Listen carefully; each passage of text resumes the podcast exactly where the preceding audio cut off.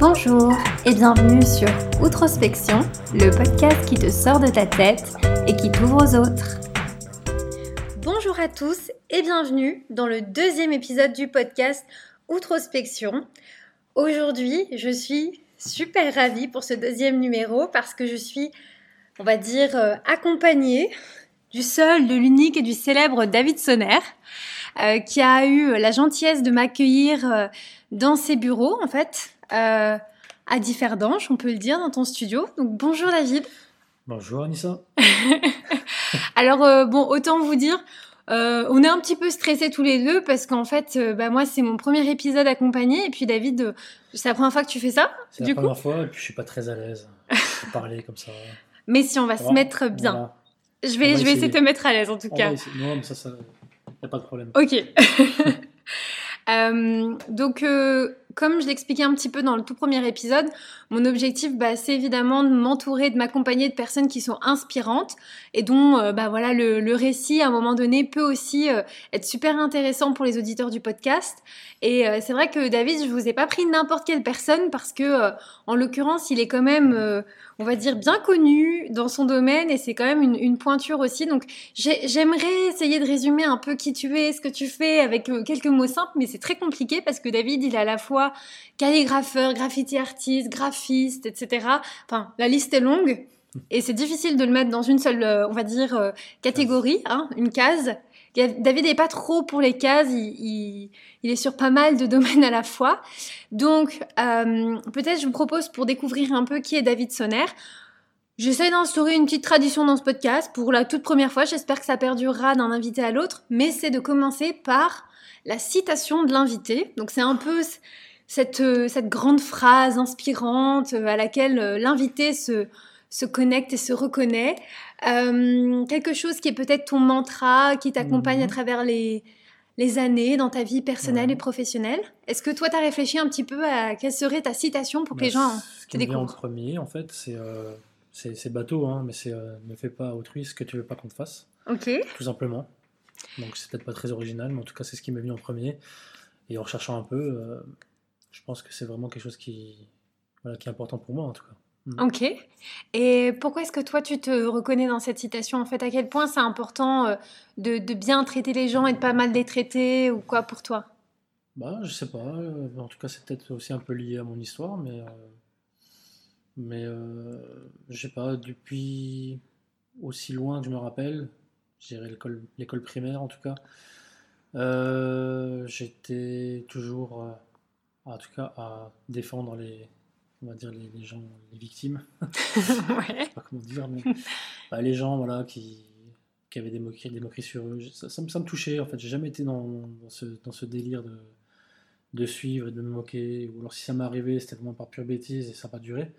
Mais en tout cas, euh, ouais, j'ai j'ai ce truc-là en fait depuis toujours où j'ai toujours été un peu bienveillant et pour les autres et un peu protecteur en tout cas ou avoir, avoir du cœur. Enfin, je sais pas comment on peut résumer ça, mais et donc c'est un peu lié, je dirais. Ne fais Mhm. pas autrui ce que tu veux pas qu'on te fasse et les choses qui t'ont touché, euh, les choses qui enfin, tout simplement que- qui, qui pourraient te faire du mal, euh, ben, ne les fais pas aux autres en tout cas. Essaie d'être euh, d'être intègre et, et de respecter les autres. Ok. Moi, je trouve ça cool que tu commences avec une citation qui est hyper humaine comme ça et qui, du coup, est, est simple mais connue de tous. Mais en tout cas, euh, on n'est pas dans l'artistique là. Non, On pas dans pas- l'artistique voilà. du tout, mais on est aussi dans, dans, dans, dans la vie. Dans des valeurs humaines, Voilà. exactement. C'est vrai que moi, je suis aussi, euh, j'aime beaucoup cette citation, et j'aime aussi euh, l'inverse qui est aussi vrai, c'est-à-dire que moi, j'aime l'idée qu'on traite les autres comme on aimerait être traité. Et donc ça va un peu dans, vrai. dans les deux sens, c'est- mais Tout à fait, tout à fait, c'est vrai. mais je me dis aussi, tu vois, parfois, je me dis, bah, si un jour euh, il y a une personne que je dois accueillir euh, dans un cadre professionnel ou je ne sais où, et ben j'ai envie de l'accueillir super bien, parce que je me dis, si moi j'étais à sa place, j'aimerais qu'on voilà. m'accueille correctement, Mm, mm, c'est vrai. J'aimerais qu'on me propose ce petit verre d'eau, j'aimerais qu'on fasse tout ça. Et c'est vrai que voilà, je me dis aussi que traiter les gens comme on aimerait être traité, c'est aussi finalement euh, se mettre à leur place et se dire bah voilà, euh, on peut encore les mettre encore plus plus bien que ce que on, on aurait tendance à faire naturellement quoi. Mhm. Donc c'est c'est cool de commencer avec ça parce que ça vous donne déjà un petit indice sur qui est David Sonner. Euh, moi, j'ai évidemment euh, bah, été évidemment très très ravie quand David a accepté de participer euh, au podcast, mais je l'ai aussi choisi parce que David fait partie des personnes les plus humaines et les plus humbles que je connaisse. On sent vraiment chez toi un caractère humain profond et, et je te le dis, moi je, je l'ai déjà dit plusieurs fois euh, à David en off, euh, mais c'est vrai que c'est une personne qui gagne à être connue et qui mérite davantage d'exposition parce que derrière, il fait un travail super. D'ailleurs, tu vas nous en parler, on va Mhm. découvrir tous un petit peu ce que tu fais. Mais euh, je trouve que tu as toujours beaucoup de recul par rapport à ton travail et malgré le fait que voilà, tu sois connu, on va dire, Connu est un bien grand mot. En tout cas Dans respecté la région. dans, dans la région, dans, voilà, dans l'est de la France, son nom est, est- est pas inconnu, on va dire en tout cas, et, et respecté aussi pour le travail que tu fais. Et je me dis malgré ça, tu vois, t'es pas du tout de ces artistes qui prennent la grosse tête et euh, qui se disent ouais parce que je fais euh, du graffiti, parce que je laisse ma trace sur un mur, euh, du coup je regarde les autres de haut, tu vois. Pourquoi prendre la grosse tête déjà? Ouais. À la base, pourquoi? Oui, oui, oui, absolument. Mais beaucoup, beaucoup passent par ce, par ce ah. biais malheureusement. En tout cas, mon- maintenant, ça fait euh, bientôt 30 ans euh, où j'ai esquissé mes premiers traits de bombe sur des murs. Donc, j'ai vraiment connu euh, le- presque le début en France, Ouais. euh, l'évolution pour arriver à ce qu'on en est aujourd'hui. On en est aujourd'hui. Et à l'époque, en tout cas, au début, à mes débuts, on était très très peu nombreux et on pouvait vraiment pas avoir la grosse tête en faisant ça. C'était pas possible. Parce vrai que c'était juste, euh, on était plus dans, comment dire, euh, on était cachés en fait. On était, euh, c'était un petit microcosme qui était très lié aussi à la culture hip-hop. On était très très peu nombreux et on n'avait pas cette reconnaissance du grand public. Mhm. On était des, on pourrait même presque dire des incompris. Vous voyez comme des vandales, pouvait- comme des ou voyous. ou des vandales ou des voyous, ou même on pouvait me faire rire quoi. Ouais, c'est vrai. On n'était pas pris au sérieux. Donc des guignols euh, Voilà, qui, c'est ça, qui Ouais, ribouillent. voilà. Euh, voilà. Donc puis, on avait l'âge qu'on avait, c'est-à-dire qu'on était, on sortait de on était des jeunes adultes, adolescents, jeunes adultes. Donc quand on a, ces âges-là, on n'était pas pris au sérieux comme aujourd'hui. Enfin moi, mes 45 ans quoi. Mhm. C'est- J'ai plus la même image. Si maintenant je me présente à- face à des gens avec, euh, que je leur dis que je fais, du, enfin, que je fais de la peinture avec de la bombe de peinture, enfin, j'ai pas la même image que quand j'avais 17 ans. Et du Ça coup, va. comment après euh, t'es passé de cette vie assez artistique à, à l'âge du lycée à euh, ton premier job? Mon premier job, donc j'ai. En sortie, en sortie du lycée, j'ai travaillé en usine. Ouais. Euh, j'ai fait deux postes en usine avant l'armée. Euh, j'ai fait l'armée, à l'époque là c'était encore obligatoire. Oui, il y avait le service. Militaire, voilà. J'ai fait mes 10 mois obligatoires. ouais. Je me suis vraiment énormément plu. C'est vrai? Je voulais y rester, ouais, ouais. T'as bien aimé l'ordre et la discipline euh, Ouais, j'étais à militaire? l'armée de l'air, c'était un peu la cool quoi. En plus, j'étais exempt de Ah. sport. j'étais j'étais même pas de sport. Cool. En Tom. Cruise, euh, aviateur, Non, etc. J'étais aviateur, effectivement. J'étais l'armée de l'air, on a l'impression des Ça aviateurs. claque. Et euh, j'étais j'étais bien, quoi. J'étais vraiment bien à l'armée. J'ai voulu y rester, mais c'était un peu trop tard. pour. Je me suis pris un peu trop tard, donc euh, bah, j'ai fait mes 10 mois. J'ai pas pu rester plus longtemps. Et après ces 10 mois-là, je suis sorti en décembre 2000, euh, 1996. Décembre 96, j'ai travaillé 6 mois en usine, Ouais. Renault. Donc j'étais sur une chaîne de montage. Ça a dû te faire de... drôle de il passer. Fallait, il euh, fallait travailler, quoi. Ouais, Donc, ouais. Donc là, toujours pas en, en te disant, je vais peut-être bosser euh, non. pour, euh, Et je puis, sais pas, euh, une agence, un service com. J'ai ou- toujours eu ce, aussi, voilà, non, non, c'est à l'époque là, c'était 96, 97, Ok. c'était les, les prémices, quoi. C'était, en tout cas dans la région de Messine, c'était les prémices. Et euh, j'ai vu une annonce passer, mon père était imprimeur en fait. Mon Ouais. père était imprimeur, conducteur offset. Il me disait, ouais, l'avenir, c'est l'informatique, c'est vrai c'est les ordinateurs, comme on disait à Waouh l'époque. Il était déjà visionnaire Pour en nous, les fait. ordinateurs, moi, le premier ordinateur personnel que j'ai eu, c'était en 2003. J'avais Ouais. déjà. euh, déjà en Une 2000 trentaine, non? Non. Bah oui, Ouais. ouais, presque, j'avais 29 ans, 30 ans presque.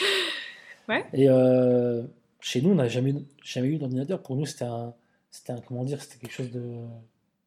Le futur. C'était le futur et Ouais. c'était euh, quelque chose pour les riches, quoi. Enfin, je sais pas, Ouais. c'était, nous, on n'avait pas ce besoin-là, quoi. Donc ton père était déjà jamais- dans ça, quoi. Non, il me disait juste par contre, ouais, en, en PAO, en fait, la PAO, Ouais. publication assistée par ordinateur, c'est le futur. Voilà. Ok. Il voyait ça au travail chez lui, ça évoluait chez lui, tu vois. Absolument.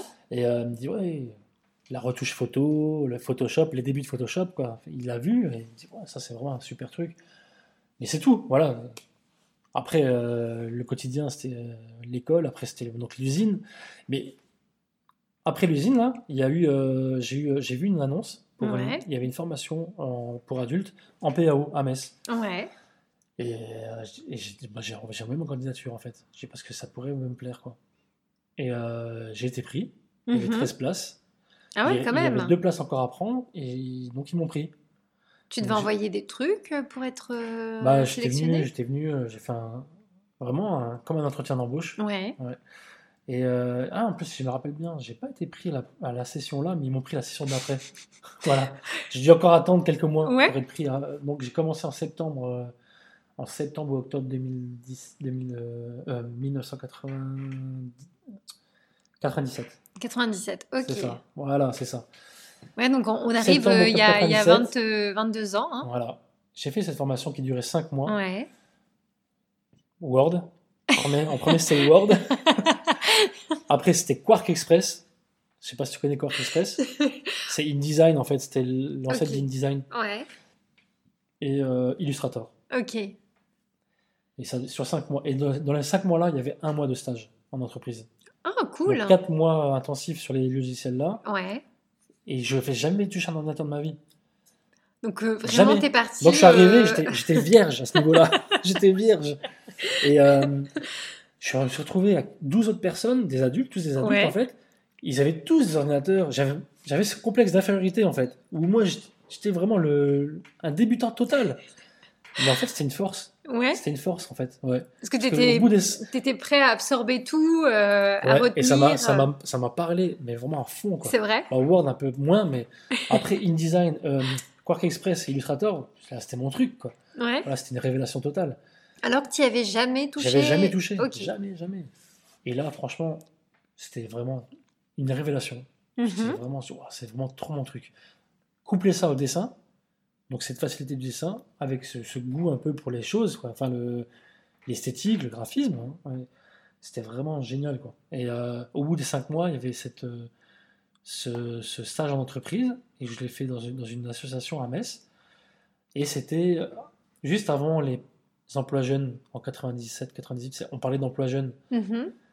C'était une mesure qui était prise par le gouvernement et c'était deux ans d'aide pour les, les, les jeunes, les jeunes employés. Quoi. Mhm. Et euh, le, le- le patron, le directeur de cette structure, qui était une MJC, euh, a voulu profiter de ce. Parce qu'en fait, c'était vraiment aidé par l'État. Donc il avait une création de poste. Sur deux ans, c'était mon, mon salaire était payé par l'État. En fait. Ah, génial. Donc j'ai fait ce- mon stage d'un mois là-dedans. Ouais. Et ils m'ont ils m'ont gardé par la, par la suite. En fait, ils m'ont fait un contrat. Ah, ça a dû, ça a dû euh, m'ont fait un CDI direct. en être fait. génial pour toi à l'époque. Ouais. euh. Ouais, ouais, c'était super. Et puis, euh, avant ça, en fait, entre le stage et l'embauche, il y, y avait ce- cette présentation en fait, devant un jury de professionnels donc, Mhm. pour valider la- les cinq mois. Là. Et ils, m'ont tous, ils ont tous dit, en fait, tous les gens qui étaient en face de moi m'ont dit que, bah, c'était pour moi ce métier-là, en fait. C'était mon truc, quoi. C'était la bien en agence. quoi. Ouais, ils me voyaient bien en agence. Le stage et l'embauche Et et. limite, quand, je, ouais. quand je suis sorti de cette, euh, cette formation-là, je suis rentré de cette formation-là, j'étais un peu le dernier de la classe, et je suis sorti vraiment premier de la classe, quoi. tu vois ce que je veux dire? Le mec, il a, il a tout pété en 5 mois, quoi. Ah non, c'est fou. Ouais, ouais. T'as des nouvelles de tes anciens camarades de, de Euh, promo? Qu'est-ce qu'ils sont Certains. C'est vrai? certains. Il y en a un qui, bah, ça fait maintenant 3-4 ans que je ne l'ai pas vu, mais qui a, qui a travaillé en agence à Luxembourg. Je Eh sais pas ben. est encore. Ouais, ouais. Tu- Donc même parcours que toi, il a, fait Euh, cette formation et Ouais, il a bossé après à Luxembourg. Exact. Et puis sinon, les autres, je je crois que les trois quarts n'ont pas, pas suivi là-dedans. Euh, ils ont fait cette formation, puis après, ils ont été ailleurs. Quoi. Sur Word. Ouais, C'était peut-être enfin, euh, Ouais, je sais pas. Ok, super. Et donc au bout de tes deux ans, qu'est-ce qui se passe? Tu te dis, je vais tenter euh, ma chance dans une agence maintenant? Alors, euh, je suis, je suis pas resté deux ans en fait. Je suis resté Ah. un peu moins. Ok. Et euh, j'ai étant frontalier, enfin zone frontalière, euh, je regardais en fait les, tous les dimanches les annonces euh, dans le journal. Mhm. Et il y a une, une, une boîte de marketing direct qui cherchait un graphiste. Donc j'ai tenté ma chance et j'ai passé des entretiens et été pris. Donc je suis devenu frontalier en 2000, tout début 2000, c'était mars 2000. D'accord, ok. Donc là, nouvelle vie quoi. Et donc aussi une des raisons pour lesquelles je t'ai invité, bien évidemment, on, on fait la rétrospective de ton parcours, mais c'est qu'en fait, pendant des années, de ce qu'on comprend là, c'est que tu as été salarié. Ouais. Tu as bougé de boîte en boîte. Bon, Ouais, tu as ouais. quand même été plutôt stable dans, dans- dans la durée. Exact, exact. Mais tu as quand même été à la base euh, employé dans des entreprises, dans des agences, De etc. 2000 à 2014, pendant 14 ans. Voilà. Pendant 14 Enfin, ans. de 98 à 2014. Oui, même Avec avant en avec France, euh, en France. Donc au final, Donc 16 ans. euh, tu t'es lancé à ton compte. C'est c'est quelque chose qu'on n'a pas encore évoqué, mais euh, c'est vrai que David a franchi euh, le cap en fait de, de se lancer à temps plein, euh, on va dire pour lui, pour sa boîte, pour ses projets. C'était ma crise de la quarantaine. C'est vrai. ouais, c'est- ça correspond Non, plus en ou moins. hein. Ben, c'était ça, ouais. C'était à 5 ans. Donc, euh, vraiment à 40 ans pile. quel conseil tu donnerais justement à peut-être un- une personne comme toi, euh, aussi bien euh, un mec qu'une nana, Ouais. qui est dans une boîte depuis un petit moment et qui a envie peut-être de se lancer, mais qui sait pas trop euh, Bah, comment, comment, comment faire le ça. conseil, Le conseil, c'est vraiment, je pense, c'est vraiment travailler ton réseau déjà et travailler ton, ton portfolio, avoir quelque chose de conséquent. Si tu peux pas commencer comme ça, te lancer euh, en étant débutant, c'est tu trop. dirais pas à quelqu'un ouais, qui a des idées, bah allez arrête tout, plaque ton job et puis euh, lance-toi suis et fais sur du- le tas. La vie a bien préparé les choses quand même. Ouais. Moi, je te dis, c'est des années de- d'expérience. Je suis pas, par- je suis pas parti de rien. J'avais déjà énormément de choses à montrer. Quoi. Ouais. J'avais déjà, j'ai pu mettre un, signe- un site en ligne direct avec plein de projets. Quoi. De- C'est comme si j'étais lancé depuis des années, tu vois. Parce Mais que se ouais. lancer comme ça, genre tu sors d'école et tout de suite tu te lances, peu- c'est chaud. Je pense qu'il faut vraiment. Ou alors tu as vraiment déjà un super réseau. Oui, ou alors quand, pendant que tu Parce faisais tes ça ça études, tu travailles beaucoup à côté, Oui, voilà. tu fais des choses, les gens te font confiance, c'était plus facile Voilà. après à montrer des choses ou alors retourner vers ces gens-là euh, qui t'ont fait confiance. de cet investissement de travail pour, faire, pour se faire connaître, faire son réseau et se faire son propre style, c'est il faut pas le négliger. quoi. C'est un investissement en temps qui te servira par la suite en fait. Mhm. Moi, c'est vrai que je suis assez d'accord avec toi et je dirais même qu'il n'y a pas besoin d'être artiste ou d'avoir quelque chose à montrer pour avoir cette approche de cultiver son réseau et vraiment essayer de, de rencontrer des personnes, de, de- de se faire connaître, de s'intéresser à ce que font les gens. Parce que moi, c'est un constat vraiment que j'ai fait. Euh, après plusieurs années euh, de salariat, en fait, euh, avant, j'étais dans des postes qui étaient beaucoup moins certains. J'ai fait des CDD, j'avais voilà des positions qui étaient beaucoup moins. je travaillais sur un visa, un visa à l'étranger, donc c'était comme si j'étais toujours préparée à partir parce que j'étais pas installée dans quelque chose de durable. Et c'est vrai que quand j'étais dans ces positions-là, c'était les moments où je cultivais finalement le plus mon réseau parce qu'en fait, je rencontrais des gens ici et là, et puis bah, c'est comme ça que j'ai pu passer parfois d'un job à l'autre. Et là, je me suis aperçue ces dernières années que comme j'étais, euh, on va dire, plutôt installée dans mon job, que ça se passe bien, que les gens me connaissent et que j'ai mes clients, etc., je me suis pas forcément mis en danger, entre guillemets, à aller, euh, on va dire, cultiver un réseau, essayer de recréer des relations avec des personnes, parce que je me disais finalement, pourquoi avoir un réseau? J'ai pas besoin d'un réseau, j'ai un job. Et je me suis dit, euh, là dernièrement, c'est vraiment, j'ai pris conscience de tout ça et je me suis dit, bah mince, en fait, si un jour je veux quelque chose, ou que je veux changer de job ou quoi que ce soit, je me suis rendu compte que j'avais, zéro réseau en fait. J'avais des clients, certes, mais tu vois, j'avais pas forcément envie de, contacter mes clients parce que mes clients, je les ai rencontrés dans un certain contexte où j'ai mon rôle, etc. Je me suis dit, mince, en fait, j'ai j'ai pas euh, suffisamment euh, été proactive dans rencontrer des gens, m'intéresser à ce qu'ils font, euh, leur parler un peu de moi aussi, ce qui m'intéresse, etc. En fait, je me disais, si t'as rien à vendre, t'as pas besoin d'avoir un réseau. Et je pense que c'est pas une bonne approche parce que tu peux ne rien avoir à vendre, mais tu peux quand même être intéressant pour des gens, ils peuvent être intéressants pour toi. Donc Tu peux faire aussi le lien entre des gens. oui, exactement. Aussi, t'écoutes euh, par exemple quelqu'un qui est à la recherche de telle typologie de poste, il se dit mince, moi j'aimerais bien Ouais. quelqu'un qui m'aide là-dessus.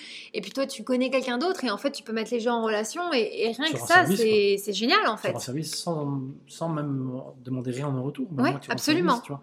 C'est comme ça que ça marche. hein, Et d'autant plus, je me dis quand t'as pas de, quand tu cherches pas de nouveau boulot. En gros, quand t'as rien à demander, que t'as rien à vendre, c'est le moment où tu devrais faire le plus de, on va dire de, voilà, exactement, parce qu'en fait justement c'est purement désintéressé Voilà, et les gens le prendront comme ça, voilà. puisque Ils sentiront, tu vois, que c'est désintéressé. Ils se disent bon bah de toute façon elle a rien à me vendre, euh, elle, euh, elle est pas là en train de chercher Faut un pas job. Faire, faut pas euh, faire du forcing, quoi. Voilà. voilà. Et je suis vraiment pour cette approche et je pense sincèrement que si une Mais- personne est dans cette situation, c'est préférable même de, de préparer le terrain en amont, même quand t'as rien à demander. Hum. Mais moi, après, euh, avec du recul, j'ai pas fait. Enfin, ça s'est fait tout seul, tout ça. Ouais. Où vraiment, je me suis vraiment bien après euh, bougé, c'est au moment où je suis parti, quoi. Là, où- Là, là, j'ai- là, eu la, une révélation sur, sur le nom de, de, de mes activités, enfin, de, Le psh. Ouais. Psh, là, ça. Ça m'est venu comme ça, en fait, tu vois, ce nom. Parce que je cherchais un nom. Je vais mettre tous les liens hein, parce que ce nom c'est une onomatopée donc Voilà. ça va être compliqué Ça de m'est ça m'est savoir. venu, euh, voilà, un- soir, là, ça m'est venu. Ah ouais. Je cherchais un nom, je cherchais à trouver des machins en anglais, machin.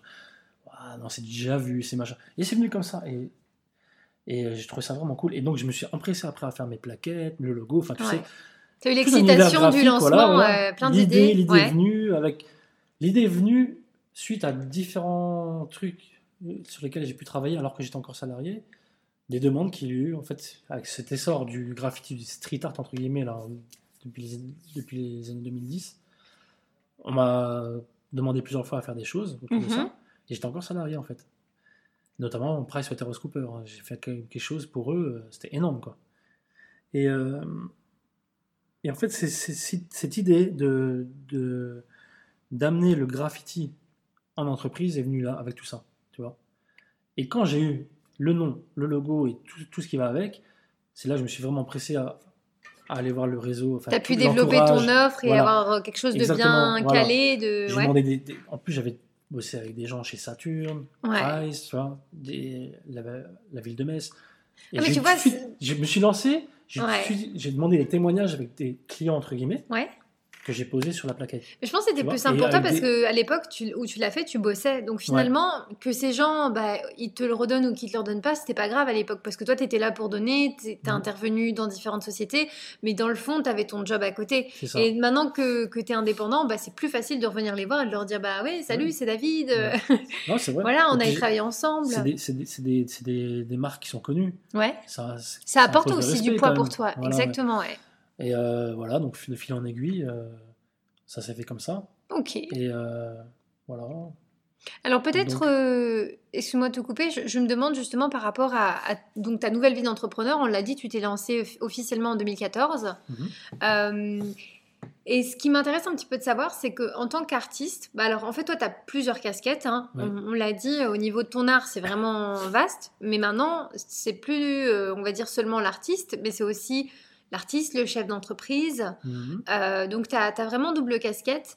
Et hum, je me demandais un petit peu comment est-ce que toi, tu avais réussi à gérer ce nouveau rôle de chef d'entreprise, parce que c'est un autre game, on va dire. Ouais, Entre là, que- euh, juste euh, voilà euh, aller à des événements, vendre une fresque ou quoi que ce soit, et aujourd'hui le faire pour vivre de ça. Il paraît que j'ai énormément changé entre ces, enfin, dans ces cinq ans-là. Ouais. J'ai- changé, j'ai évolué en fait à fond. Qui te le dit? Ton entourage?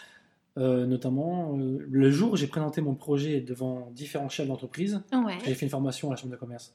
J'ai présenté mon projet devant différents chefs d'entreprise, c'était en- donc en 2015. Euh, je- il paraît que je n'étais pas aussi convaincant qu'aujourd'hui. Oh, C'était- voilà, ok. tu vois. C'est top. Ils se demandaient un peu ce que j'allais faire en fait, tu vois. Et là, maintenant je crois que ça fait deux ans, là, je suis un de ces chefs d'entreprise qui est devenu mon client, où j'ai fait des illustrations pour son site internet. Quand il est venu ici, qui m'a vu dans ce lieu de travail et comment je m'exprime et comment je présente les choses maintenant, il me dit mais le David que j'ai vu en 2015 et le David que je vois aujourd'hui, c'est plus le même. Il me dit, il me dit quelle évolution? Il me dit ouais, je suis, il est scotché en fait, tu vois. Mhm. Par la force des choses, t'es obligé en fait d'aller au charbon, tu vois. T'es obligé d'y aller. T'es tout seul. Tu- Moi, j'avais très peu confiance en moi. J'étais un peu timide. Je sais pas très bien m'exprimer, je trouvais, tu vois. Et ce Euh, qui paraît et étonnant, hein. Moi, la première fois que je t'ai rencontré, c'est Ouais. pas, c'est pas ce que je m'étais dit. bah, hein. En tout cas, au fond de moi, je suis comme ça. Je me suis dit. Euh, comme ça. Un peu Putain, moins- il- il- enfin, en fait, euh, pour, euh, enfin, vous irez voir euh, à quoi ressemble David, mais c'est Ah, pas, euh, c'est pas un petit. Ouais. c'est pas un petit garçonnet tout frêle, etc. Et donc, c'est vrai que même de par, voilà, ton, ta présence, etc. On peut pas, on peut pas forcément, enfin, soupçonner dans la vie de tous les jours. Peut-être pas à l'époque où tu présentais ton activité euh, il y a cinq ans en arrière, mais peut-être juste dans, dans, dans comment tu es, de ce que déjà t'as fait. Ça, on se dit, ouais, le gars, il, peut-être, il, il- tu vois, euh, il aime pas trop parler avec tout le monde. Ah ou... bon? Ben, Bah, alors, tu vois, c'est de la timidité qui est mal euh, comprise. Certainement, parce que finalement, euh, c'est absolument pas comme ça que tu es. Et, Ouais. et justement, c'est ce que je disais au début du podcast, tu es super humble et tu es quelqu'un qui parle avec tout le monde, peu importe l'âge de la personne. Mais c'est vrai qu'à l'époque où moi je t'ai rencontré pour la première fois, je me suis dit, c'est le genre de gars, euh, enfin, tu vois, il, il est déjà plus vieux, donc. euh, Ah ouais. euh, marrant, tu sais, il est à l'aise, mais voilà, il est peut-être pas, euh, tu vois, il a peut-être pas envie de qu'on blague avec lui ou quoi que Ah ce soit. Et, tu vois. Et, et c'est vrai que derrière, en apprenant un petit peu à te connaître, je me suis dit, mais c'est fou, mais ce gars-là, il, il, il- pourrait, euh, on va dire, euh, exploser de confiance en lui. Et au contraire, il est super réservé, il est pas en train de se la raconter, il te dit Ah, pas. ça va un petit peu mieux quand même. hein. Ouais, mais je veux dire, euh, il y, a, y a cinq ans en arrière, tu vois, quand on parlait un petit peu de comment t'allais gérer, enfin, même un peu avant cinq ans, je dirais même il y a encore trois ans, quand tu, quand tu passais euh, me voir, parce qu'en fait, on travaille à peu près dans les mêmes euh, locaux en ce moment. Et c'est vrai que David, il venait, et puis, euh, ouais, t'a- t'avais euh, bah, les, les mêmes, on va dire, galères que toute personne qui se lance, et, Ah oui. et des cas de conscience, Ah et oui. Ah aussi, voilà, être capable de, gérer facile, ça. hein. C'est pas facile du tout. hein. Comment tu t'y es pris, toi, quand il a fallu vraiment se dire, bon voilà, c'est mon activité, maintenant je vais vendre ce que je fais, je vais vendre mes prestations, je vais vendre mon temps. Bah, Est-ce que la tu es à l'aise avec ça? formation que j'ai faite à la chambre de commerce était très bénéfique. Ouais. Euh, parce qu'avant ça, j'avais tendance à beaucoup parler de mon travail sans euh, amener, comment dire, sans me mettre à la place du client, sans me mettre à la place de- du client de ses attentes, tu vois. ouais. Qu'est-ce que tu l'apportes exactement? Qu'est-ce que tu l'apportes comme plus-value? C'est ça qu'il faut savoir, c'est ça qu'il faut savoir, c'est ça qu'il faut trouver, c'est ça qui, et c'est sur ça qu'il faut communiquer, c'est sur ça qu'il faut le toucher, et c'est et c'est aussi de trouver sa cible, tu vois, en même temps. Ouais. Enfin, tout ça, je l'ai appris en faisant cette euh, formation à la chambre de commerce. Mhm. Avant ça, quand on me demandait de présenter ce que j'allais faire, alors moi je fais ci, moi je fais ça, je fais ci, je fais ça. Auto-centré, tu vois. et le client s'en fout. Qu'est-ce que tu l'apportes, voilà? Qu'est-ce que tu apportes au client? C'est ça qu'il faut savoir. Tu remis ça. un petit peu en question là- ta là- manière de faire et Voilà. d'approcher. Et là, ça, celui qui parle là, c'est pas l'artiste, c'est le chef d'entreprise. C'est- Mhm. C'est vraiment le- l'entrepreneur et euh, qui a un business à faire tourner et qui, qui a euh, une offre à, à promouvoir. Mhm. Parce qu'après, euh, mon art personnel, mon, travail perso, c'est encore différent, tu vois. Là, la cible n'est pas la même et euh, c'est enfin, différent. En tout cas, là, ce que je te parle là, c'est Ouais. tout ce qui est autour du graphisme, l'illustration et euh, tout ce que j'ai développé autour du graffiti en entreprise. Enfin, quand je dis en entreprise, ça- je pourrais même dire en entreprise, en collectivité, en école. Enfin, j'amène, je fais, je, je fais des ateliers, je fais des team building, je fais du live painting pour des différents événements et je fais aussi de la, de la fresque. Comment tu vas chercher du business justement, toi? Est-ce que tu as, des choses particulières que tu, que tu mets en place pour euh, attirer les clients? Ou comment, Bah, comment pas, ça marche? Pas vraiment en plus. hein. Je compte beaucoup sur le bouche à oreille, Ouais. sur, euh, sur le réseau, le bouche à oreille, parce que je suis pas un commercial. T'as pas envie de devenir? Clairement. Non, non, non, pas- je suis pas commercial. Euh, après, si on me met sur une piste, là, je peux y aller, quoi. Ouais. Mais de but en blanc, faire du commercial comme ça, Tu vas pas prendre ton téléphone. ça, c'est juste impossible. Non, Ouais. ça, c'est- Moi non plus, j'aime pas ça. Parce que j'aime pas qu'on me le fasse déjà. Tu vois, Ouais. ça revient aussi sur la, la citation du départ. Le truc là, si on me téléphone pour me vendre un truc, ça sera directement le mec qui me saoule, je veux pas. Même si son produit est super, le fait de faire cette peu démarche là, archaïque quand c'est même. Quand même hein. c'est archaïque et c'est contre-productif parce que moi, perso, je déteste ça. Mm. Alors, pas, je vais pas faire à un autre ce que j'ai pas voulu qu'on me fasse, tu vois. Ouais, ouais, moi j'ai déjà bossé dans une agence, on m'a collé au téléphone euh, en me disant euh, tu vas appeler euh, non, sérieux. des boîtes et leur demander s'ils ont déjà si. C'était horrible, j'ai détesté Non, chaque sérieux, minute en faisant pas, ça. C'est pas, bon. Je comprends totalement. C'est pas bon, et puis c'est pas, ça, ça marche pas, ça marche pas, franchement. Moi, je pense surtout maintenant, j'essaie toujours de faire mon travail au mieux, d'avoir vraiment une qualité, tu vois, un rendu au mieux, quoi. Que le, la personne soit vraiment satisfaite. Là, Mhm. j'ai un exemple concret, là, il y, a, il y a deux mois de ça, j'ai- on m'a sollicité, sollicité pour peindre des portes d'ascenseur. Ouais. Chose qu'on enfin, c'est original, quoi. Inédit. Inédit, voilà, inédit. La, la cliente me, me contacte, elle a fait une recherche sur Internet, elle connaissait d'autres, euh, voilà, des concurrents. Je me suis déplacé, elle m'a contacté, je me suis déplacé, je suis venu, j'ai montré mon portfolio. Elle m'a dit Ah, j'aime beaucoup ça, j'aime beaucoup ça.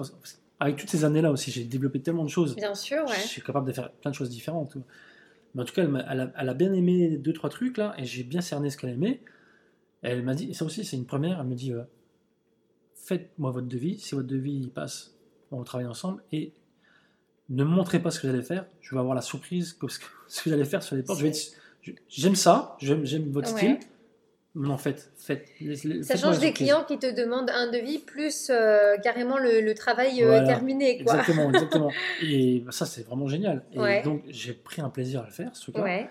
Et le retour que j'ai eu à la fin, en plus, elle m'a, carrément dit, elle m'a dit, c'est même mieux que ce que je pouvais imaginer. Ah, ça fait plaisir, c'est mieux que ce que je pouvais imaginer. Je vous recommanderais. Texto, elle m'a dit ça. Non, ça, Voilà, Voilà. qu'est-ce que tu veux Ouais. euh, C'est la meilleure des pubs que tu peux avoir, c'est celle-là. absolument. Tu vois? Donc voilà, les gens qui sont contents de ton travail, voilà, ils vont parler autour d'eux. Maintenant, si moi j'ai besoin de quelqu'un, si maintenant je recherche un, un carreleur, par exemple, si je cherche un carreleur pour chez moi, tu vois, je vais pas, je vais pas prendre, je vais pas aller sur, je vais pas, je vais pas aller sur internet. Je vais pas, euh, si un carreleur m'a- m'appelle, ça va me saouler. Je vais d'abord demander à mon entourage, ouais, tu connais pas un bon carreleur, voilà. Tu fais confiance à ce Ouais. réseau-là, en fait, tu vois. Et ben Ouais, c'est pareil, quoi. Ouais, D'où l'importance de faire du bon travail, d'être une Voilà. bonne personne, Voilà. de d'être quelqu'un de fiable et de faire du, du bon taf en fait. Les conseils, ils sont Mhm. là, en fait. Les conseils, c'est ça.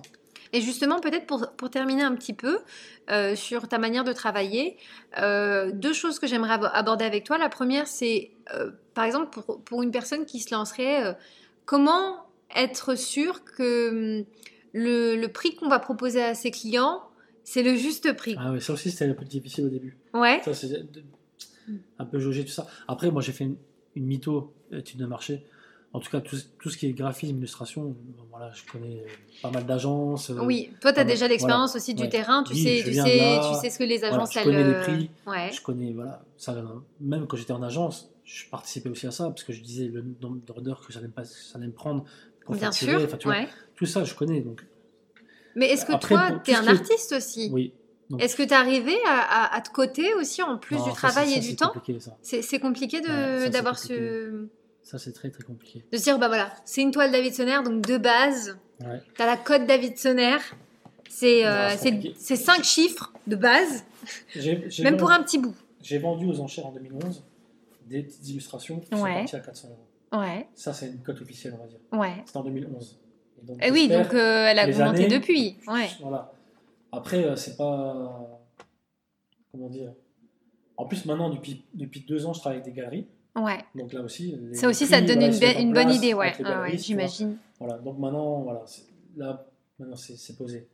Et que ça vende, c'est bien. Que ça vende pas, c'est pas grave. Parce que c'est j'ai- c'est pas mon gagne-pain à 100%. Mhm. C'est pour ça que je garde toujours aussi ce côté entrepreneur et euh, graphiste, illustrateur, euh, qui me permet aussi de vivre. Parce que si je, si je devais vivre que de mon art propre, ça serait encore un peu compliqué. Quoi. Ouais, je vois. Mais en tout cas, je ne vais pas sous-vendre mes toiles juste pour faire de l'argent. Ça, non.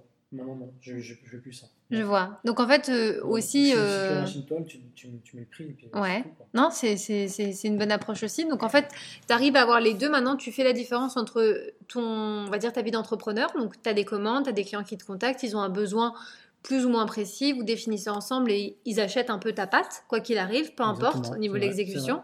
Et derrière, tu as ce que tu continues à faire aussi par passion. Voilà. euh, qui est de créer euh, sous toutes ses formes. Et ça, ça peut être quelque chose que les gens achètent aussi. euh, Et qui est ma vitrine que je mets le plus en avant. Ok, ouais. Donc ça, sur, sur les réseaux, on voit quasiment que ça. Je mets rien du tout en graphisme, rien du tout en illustration. Mhm. et quasiment rien en tout ce qui est atelier, team building, événementiel, ça. Très très discret sur tout ça. Ce que je mets en avant, c'est mon travail personnel, ma Ouais, je perso, comprends. quoi. Ouais. Mais ça t'empêche pas d'être contacté euh, aussi pour euh, Non, bah, toute que- la partie, euh, Voilà. comme tu disais, entreprise, tout ça. Mm. Maintenant, c'est tu t'es fait aussi un nom là-dessus par rapport à tes ateliers et à l'approche que tu as. Ouais, parce que ça aussi, mine ouais. de rien, je l'ai développé. J'ai trouvé des trucs qui fonctionnent bien, Mhm. mais c'est avec les, les années d'expérience. Et je- là, cette année, j'ai travaillé avec des, des écoles maternelles, des écoles primaires. Et j'ai toujours des super retours, en fait. Non, c'est Les top. gens sont vraiment super contents. Donc ça te donne soit- envie de recommencer. que ce soit des écoles, des, des écoliers, des, des- des instituteurs et tout ça, ou alors dans- dans- en entreprise, à chaque fois j'ai des retours, ils sont, ils sont terribles. Quoi. Non, c'est chouette. J'ai vraiment trouvé un truc qui fonctionne, et maintenant ça fait des années que je le fais, donc, euh, et ça évolue encore un petit peu, un petit peu. Maintenant, par exemple, quand je viens faire un, un team building, en général, je fais une belle présentation, Mhm. j'ai un beau truc, un, un- un projecteur, voilà, enfin, avec l'historique du graffiti, le C'est contexte. top enfin- ça. Enfin, tu vois, j'ai- c'est pas venir juste. chez euh, nous à l'époque euh, faire un, un atelier. Ouais, ça aurait été quoi. En plus, je dis, j'ai vraiment tout un truc euh, qui pose les bases euh, de la culture et de l'histoire et du contexte. Tu viens pas là juste pour, euh, social, pour historique, dessiner quoi. On Non, est là voilà. aussi pour comprendre qu'est-ce qu'on fait. ouais, même. ouais, ouais, c'est chouette comme en approche. plus de, de maniement d'un bombe de peinture. Ouais. C'est comme tout, il faut, c'est comme le sport, c'est comme tout, il faut, il faut pratiquer pour, euh, pour y Mhm. arriver. Quoi.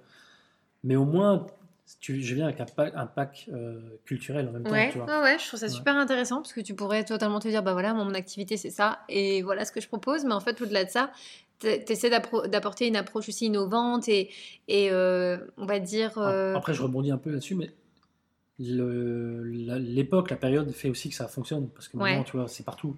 Le street art, comme ils l'appellent, c'est partout, c'est la mode, c'est voilà, c'est c'est rentré dans les mœurs. Mhm. C'est c'est cool d'avoir ça chez soi. C'est c'est cool euh, de faire ça dans son entreprise. Tu vois, c'est partout. Donc euh, les choses vont ensemble, quoi. C'est voilà. Moi, en tout cas, presque 30 ans où je suis là-dedans, on peut dire quand même, sans vanter, que dans la région, j'ai quand même aussi contribué Mhm. à, à- à À mon- à démocratiser échelle, ça aussi, ouais. voilà, à mon échelle, à, voilà, le faire accepter, à le faire rentrer euh, voilà, dans, dans les chaumières et dans, dans les entreprises. Tu vois, je, je- je suis un des acteurs et voilà. Bah, c'est chouette que tu que- prennes aussi ce rôle-là et que, Voilà. et que Bah, tu c'est ça l'assumes depuis bien. le départ en fait. Depuis Ouais. le départ, dès que j'ai dès que j'ai fait ce truc-là, dès, que j'ai- dès que j'ai fait des peintures murales, du graphe, tout ça, moi, mon- mon- mon- ma motivation derrière, c'était pas le, le vandalisme. C'était vraiment plus montrer ce que je sais faire, tu vois, Mhm. montrer mon style, euh, c'est le, le style en fait, euh, le talent, tu vois, le, le style du dessin. Enfin, je voulais montrer, je voulais que les gens soient ah ouais, le mec, il est trop fort, voilà, waouh. Super intéressant, du coup. Euh, Est-ce que toi, peut-être euh, en, en dernier mot, tu aurais un, quelque chose à partager avec notre audience Euh, Je te posais la question euh, plutôt par rapport à peut-être euh, une revue ou bien euh, une vidéo, un podcast, quelque chose qui, que tu trouves intéressant et qui peut être intéressant peut-être pour d'autres personnes à partager. Outrospection, Ah, c'est gentil ça. La boucle est bouclée. outrospection, voilà. Ça va être ton suivre, nouveau, C'est tout nouveau, faut, faut y aller, faut la suivre. Ça va être ton nouveau podcast. Voilà. Tu vas t'écouter ça chez toi. Et après, voilà. Et après, bah, tout ce qui est. euh, bah, j'ai pas trop, j'ai plus trop le temps de lire. On va quand même donner hein, tes, tes, tes sites, tes activités, parce que je sais que voilà, t'es pas dans cette course-là effrénée, mais pour autant, je trouve que ça vaut le coup, en tout cas pour toutes celles et ceux qui souhaitent jeter un œil à ce que fait David. Donc bon, je rappelle son nom, évidemment, David Sonner, S-O-N-E-R. Euh, mais tu peux nous redonner un petit peu tes sites internet. Euh, moi, de toute façon, je vais Alors- les mettre en barre d'infos dans les ressources, mais D'accord. tu as plusieurs sites, toi. Hein. Ouais, j'ai trois sites différents. Trois sites différents. Donc, Ouais, il y a du boulot aussi. psh, Voilà. point .lu. Ouais, PSCHHH.lu. Trois H. Voilà, il y a trois H. Ouais. Le Et second. davidsonner.com, c'est là, c'est mon travail d'artiste, en fait, david- davidsonner.com, et j'ai le calligraphisme.com. C'est A-L-I-G-R-A-F-I-Z-M.com, calligraphisme. Super. Calligraphie, graphisme, parce que je suis aussi un peu calligraphe sur le Ouais, je sais, ouais, tu fais tout ce qui est un peu. Je enfin, fais de la calligraphie. En Ouais, fait. c'est vraiment chouette ça. hein. calligraphie, tu vois. Ouais.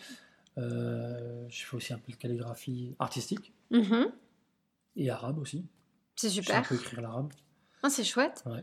Donc pour euh, tous ceux qui écouteraient par pur hasard hein, ce podcast et qui seraient restés jusqu'à la fin, euh, toi t'es pas ouvert euh, aux collaborations, aux nouveaux projets, no- voilà, à tout développement en tout cas de, de- de ta société Mhm. et de ton activité. Je suis ouvert. Tu es ouvert, hein Oui. tu n'es pas Oui. fermé, tu es Ouais. ouvert. C'est-à-dire que tu n'es pas ouvert. Oui, Je suis pardon. ouvert, je suis ouvert. Pardon, David est ouvert. Euh, voilà, toutes les propositions, tu n'es pas fermé à ça. Donc, euh, si quelqu'un veut te contacter, euh, toi, tu es toujours OK pour écouter un projet et voir un petit peu comment, comment vous pouvez collaborer. quoi. Exactement. ouais. Génial. Bah, encore, merci du fond du cœur, David, d'avoir Bah, accepté de toi, participer. Très gentil de ta part. et nous avoir offert ton temps parce que je considère vraiment que c'est la valeur la plus, euh, euh, on va dire, euh, inestimable que chacun peut offrir à, à l'autre. Au-delà de tout, de l'argent, de tout ça, je pense que quand tu es capable d'offrir un peu de ton temps à quelqu'un, bah, c'est c'est immense en fait. C'est plus que de lui faire un cadeau, c'est Ouais. plus que voilà, de faire ouais, quelque chose. euh, vrai. hein, ouais. Franchement, dans, dans, dans notre époque, c'est assez Exact. fou. Donc, merci encore beaucoup pour, pour tout ça, euh, Merci d'avoir partagé aussi Moi, hein, je suis ton histoire. en fait que tu m'as tu Donc, euh, On est flattés mutuellement parce que moi je suis flattée que tu aies accepté. Et puis, bah écoute, en tout cas, je te souhaite vraiment le meilleur pour la suite. Je continuerai à suivre tes aventures et à venir euh, te hanter. Je te l'ai déjà dit. Je viendrai te voir de temps en temps bienvenue. dans les mois prochains. Et si, euh, comme moi, bah, vous souhaitez euh, voilà, en savoir plus sur, sur David, on vous a tout mis dans la barre d'infos. Si vous avez aimé ce podcast, bah, n'hésitez pas à laisser un gentil commentaire et éventuellement 5 étoiles sur les plateformes qui vous permettent de faire un, un retour. Et bah, voilà, j'espère vous retrouver très bientôt avec un nouvel invité, une nouvelle histoire, une autre introspection. Et euh, voilà, à très vite pour de nouvelles aventures et à bientôt David. À bientôt. Bye bye bye. bye. Salut Salut.